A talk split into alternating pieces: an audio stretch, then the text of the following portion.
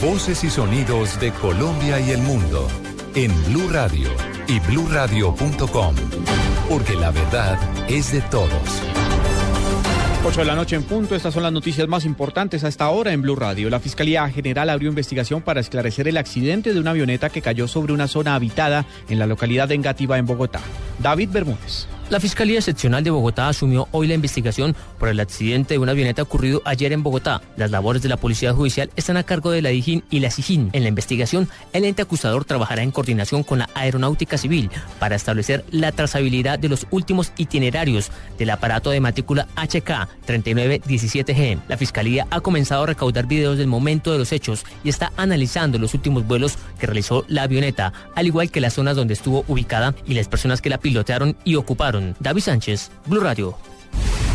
Como un cobro de cuentas, calificó el senador del Polo Democrático Iván Cepeda la decisión de la Procuraduría General de abrir investigación en su contra por el debate sobre paramilitarismo que adelantó en contra del senador y expresidente Álvaro Uribe. Diego Monroy. A raíz de la denuncia que fue radicada en su momento por el senador del Centro Democrático Álvaro Uribe Vélez contra el congresista del Polo Democrático Iván Cepeda, la Procuraduría decidió abrir una investigación por el tema de las supuestas prebendas que ofreció para que testigos declararan en contra del expresidente de la República. Al respecto se refirió el mismo Iván Cepeda. Esta acusación del procurador no es otra cosa que un cobro de cuentas por el debate que sostuve en el Congreso con relación a los presuntos nexos de Álvaro Uribe con el paramilitarismo y el narcotráfico y por mi compromiso y mi trabajo perseverante por la paz del país. Procurador, eh, por supuesto que no va a ofrecer ninguna imparcialidad en este procedimiento y con toda la serenidad pero también con toda la firmeza haré frente a esta injusticia. A través de su cuenta en Twitter, el alcalde de Bogotá, Gustavo Petro, dijo lo siguiente, abro comillas, Ordóñez abre investigación al senador Iván Cepeda por hacer un debate. La Procuraduría dirigida por Ordóñez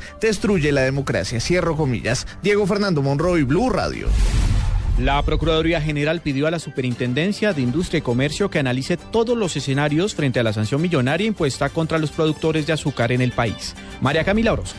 En una carta enviada al superintendente de Industria y Comercio Pablo Felipe Robledo, la procuradora delegada para la vigilancia de la función pública Fanny González Velázquez le pidió analizar y determinar si se respetó el debido proceso y la defensa a los ingenios azucareros que fueron multados por supuesta cartelización con cerca de 320 mil millones de pesos. El Ministerio Público señaló que se deben otorgar todas las garantías constitucionales y legales tendientes a evitar la posible vulneración del derecho a la defensa y contradicción de los investigados. María Camila Orozco, Los empresarios colombianos confían en que el presidente Juan Manuel Santos hará un buen uso de las facultades especiales que se le otorgarían con el acto legislativo para la, para la paz.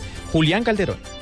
El presidente de Asobancaria e integrante del Consejo Gremial Nacional Santiago Castro destacó el hecho de haber podido reunirse directamente con el presidente Juan Manuel Santos y otros representantes de los gremios para discutir con él las dudas que como empresarios tienen frente al proceso de paz. Algunos de estos cuestionamientos están relacionados con las facultades especiales que se le otorgarían al presidente en caso de que se llegue a un fin negociado del conflicto. Confían en que las use con buen criterio. Nosotros conocemos el talante demócrata del presidente Santos. No dudamos que en de él estas facultades no van a ser desbordadas. De todas maneras, el precedente de dar ciertas facultades extraordinarias pues genera una preocupación dado que se pueden utilizar en el futuro para otros temas. El presidente y los gremios acordaron sostener otra reunión similar en días venideros para definir y aclarar otros puntos y posiciones frente a las negociaciones de paz que avanzan en La Habana, Cuba. Julián Calderón, Blue Radio. El presidente Santos se declaró alarmado por el alto flujo de dinero que circula en el país para comprar votos, esto cuando falta solo seis días para las elecciones de alcaldes y gobernadores. Silvia Patiño.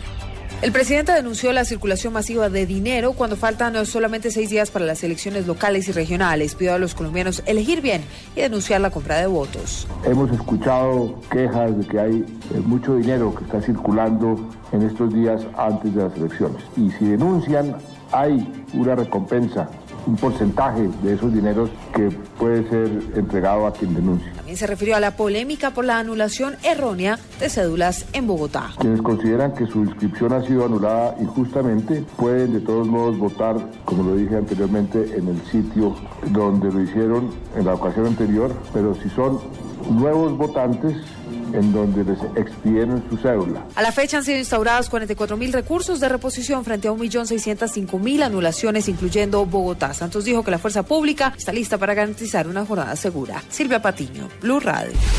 En deportes, el boxeador puertorriqueño Richard Colón se encuentra en estado de coma producto de los fuertes golpes recibidos en el combate donde perdió su invicto frente a Terrell Williams. Nos informa Fabio Poveda. El boxeador boricua del peso super Walter es uno de los principales prospectos de su país.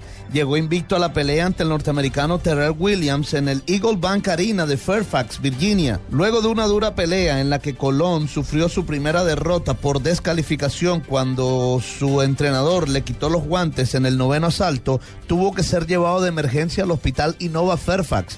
Allí fue operado de emergencia tras sufrir un sangrado cerebral. El púgil se encuentra en estado crítico, en estado de coma, pero respirando por sí solo.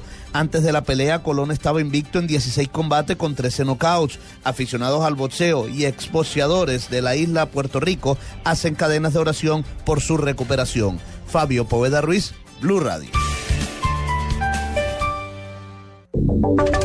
Y ahora en Blue Radio, la información de Bogotá y la región.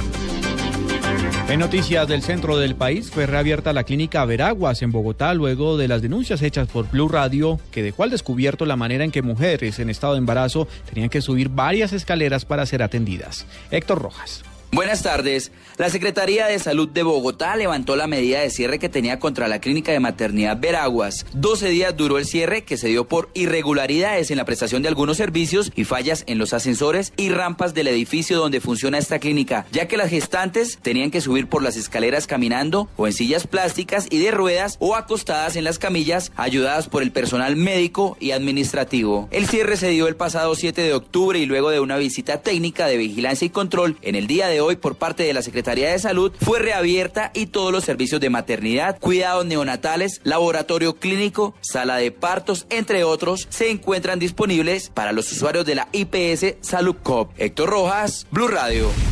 Más de 30 denuncias de delitos electorales ha recibido el Ministerio del Interior por irregularidades para el desarrollo de los comicios de este domingo en Bogotá. María Camila Correa.